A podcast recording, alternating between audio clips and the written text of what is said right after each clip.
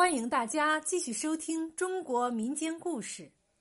今天给大家讲一段儿一粒米上京。晚清时候，在一个江南村落里，搬来了一户曾姓人家。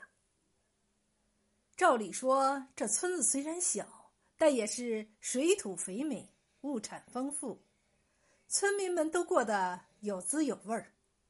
可曾家就怪了，三年过去了，他们家和村民们格格不入，经济状况也和刚来时一样，一贫如洗，有时候连一天三餐都吃不上。更奇怪的是，曾家一家三口个个肩不能挑，手不能提，没有半点儿谋生技艺。于是有人猜测曾家是没落贵族，但若是这样，他们总该有些学问吧？哪里想到这家人通通大字不识一个，没有一个能读书习文的。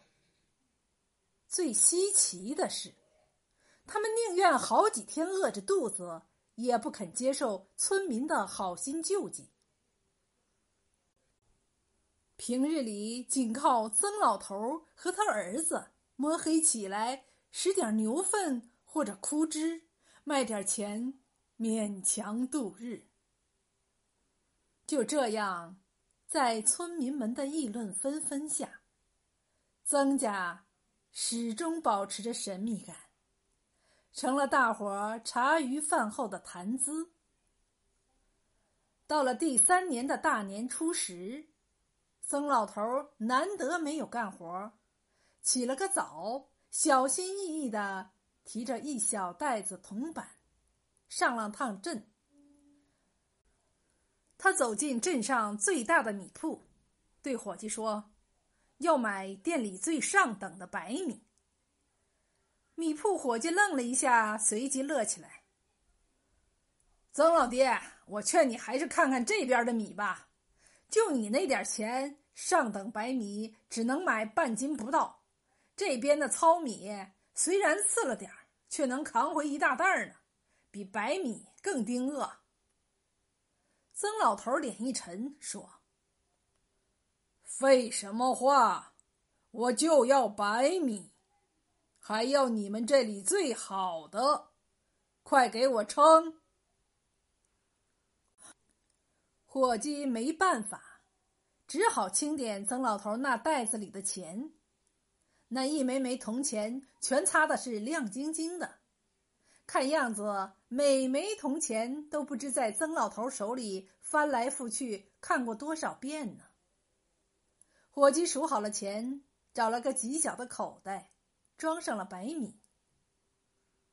曾老头接过米袋眼眶里竟然是。泪花连连，他十分珍重的将米袋儿藏在怀里，弓着身子走了。当天晚上，曾老头把妻儿叫到床前，郑重的取出那一小袋米。妻子一见那白米，就忍不住大哭起来。曾老头的眼泪也是滴答滴答淌个不停。只有曾家的儿子曾阳，才十几岁，自然啥都不知道。原来曾家本是皇城内数一数二的巨富之家。曾老头的爷爷在很早以前曾偶然机缘救过驾，因而得到皇上的封赏。曾家一族几代人蒙受祖荫。到了曾老头这一代，已经是穷奢极欲，不禁子孙一个个不学无术，不思进取，甚至连亲戚都倚仗着曾家之名，在外横行霸道，不可一世。皇城乃是天子脚下，哪容得下曾家这般放肆？时间一久，曾家早已树敌无数。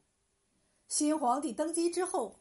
虽能一时念及曾家当年的救驾之恩，却挨不住群臣百官一本本的弹劾奏折和无数的唾沫星子，没两天就拿曾家开了刀。曾老头对儿子曾阳说：“三年前的今日，皇上在文武百官面前斥责了爹，说爹不学无术，贪图享乐。如果离了祖宗福音，怕是连一年都活不下去。爹当时急了。”居然与皇上顶嘴，说咱们曾家没那么容易饿死，别说一年，三年也撑得过去。曾大娘抹着眼泪说：“也幸亏你爹当时这句话，皇上给了咱家一个最后的机会。”说着，他把白米交到儿子的手中。皇上答应，只要我们一家不受他人半点接济，能够自给自足的活过三年，将既往不咎，恢复封爵。曾老头叹了一口气：“唉。”我享尽荣华，从不曾想过，在外谋生是这等艰难。这三年里，我和你娘的身体都累垮了。要不是有这点盼头，哪里撑得到今天？现在我们年纪都大了，上京路远，只能靠你了。曾老头把那袋子白米郑重的交到儿子手中，嘱咐道：“当年皇上说。”咱家好比硕鼠，三年后如果回京，就得带回上等白米，以此验证我们曾家不靠皇粮也能养活自己。这袋米是爹这三年来。省吃俭用攒下来的，好好带着他上京吧。咱家就靠你了。第二天，曾阳就带着那一小袋白米，在爹娘的万般期望中上京了。